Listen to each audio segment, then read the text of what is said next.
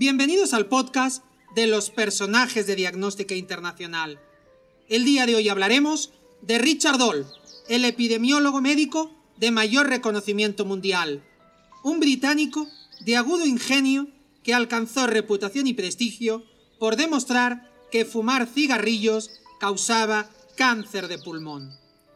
Nuestro relato comienza el 28 de octubre de 1921, fecha en la que nace Richard en Hampton, al sudoeste de Londres, en Inglaterra, en el seno de una familia acomodada en la que su padre era médico. Doll asistió a la Westminster School y desde pequeño mostró un gran interés por las matemáticas, licenciatura en la que deseaba matricularse en el Trinity College, en contra del parecer de su padre, quien prefería que estudiara medicina tal y como él hizo en su juventud. Sin embargo, Richard reprobó el examen de acceso porque la noche anterior tomó más alcohol del que debía y al enfrentarse a la prueba no se encontraba en las mejores condiciones.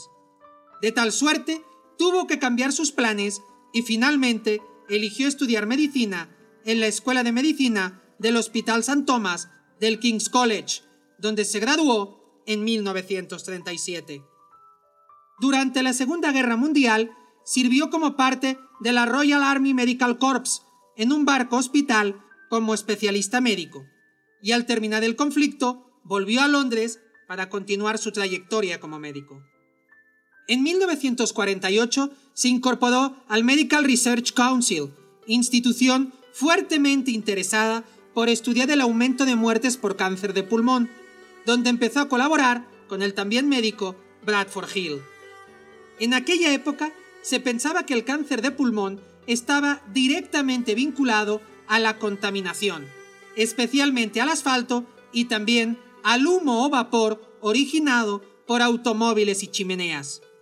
En esta misma línea, se creía que fumar pipa podía causar cáncer de labio, pero el convencimiento general era que se debía al calor del cañón de la pipa.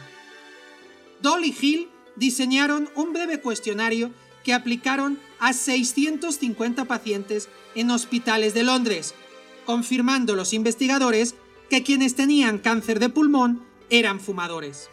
El resultado fue tan inesperado que decidieron replicarlo en otras ciudades, analizando pacientes similares en Bristol, Cambridge, Leeds y Newcastle, alcanzando las mismas conclusiones. El estudio de los médicos demostró de inmediato que existía una relación entre fumar y sufrir cáncer de pulmón u otras enfermedades cardiovasculares. A pesar de que solo hubo 36 muertes de cáncer pulmonar en los primeros 20 meses del estudio, cuatro años después la cifra ascendió a 200, casi todos fumadores frecuentes. La incidencia en no fumadores era, por el contrario, completamente irrelevante. Dolly Hill publicado los resultados finales en el British Medical Journal en 1954. En un primer momento, el Comité de Cáncer del Departamento de Salud inglés no compartió los resultados, no solo por su incidencia en la economía, sino también por la preocupación de causar un escándalo entre la población. Sin embargo, la presión fue tal que el 12 de febrero de 1954, el ministro de Salud, Ian MacLeod, anunció en conferencia de prensa que el gobierno aceptaba el vínculo entre el tabaco y el cáncer. Esta declaración la hizo mientras fumaba un cigarro tras otro.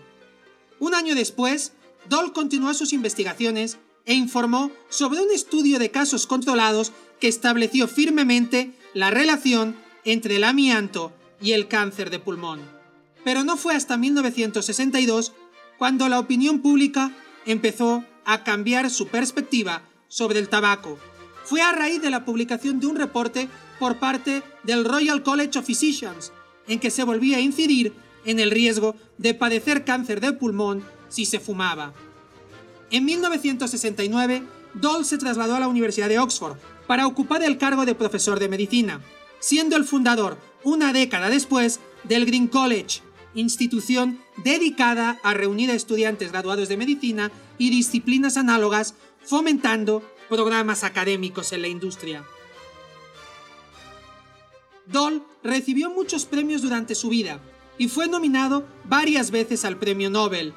En 1971 fue nombrado caballero y en 1997 se convirtió en caballero de la Orden de Honor inglesa. A principios de julio de 2005, a punto de cumplir 93 años, sufrió un ataque al corazón y falleció. Su legado más relevante fue evidenciar que el cáncer no es solo una consecuencia natural del envejecimiento, sino en gran medida un padecimiento evitable, constatando que su origen se debe a una combinación de naturaleza, estilo de vida y azar, y que la contaminación no es necesariamente el principal culpable. A él se le debe la siguiente cita. Cada problema tiene que superarse alcanzando primero un entendimiento integral de su naturaleza, para entonces ponderar cuál es la forma más directa y simple de llegar a una respuesta. El día de hoy hablamos de Sir Richard Doll, un caballero inglés, precursor de investigaciones que rompieron paradigmas, salvando millones de vidas humanas y por méritos propios, uno de los grandes personajes de diagnóstica internacional.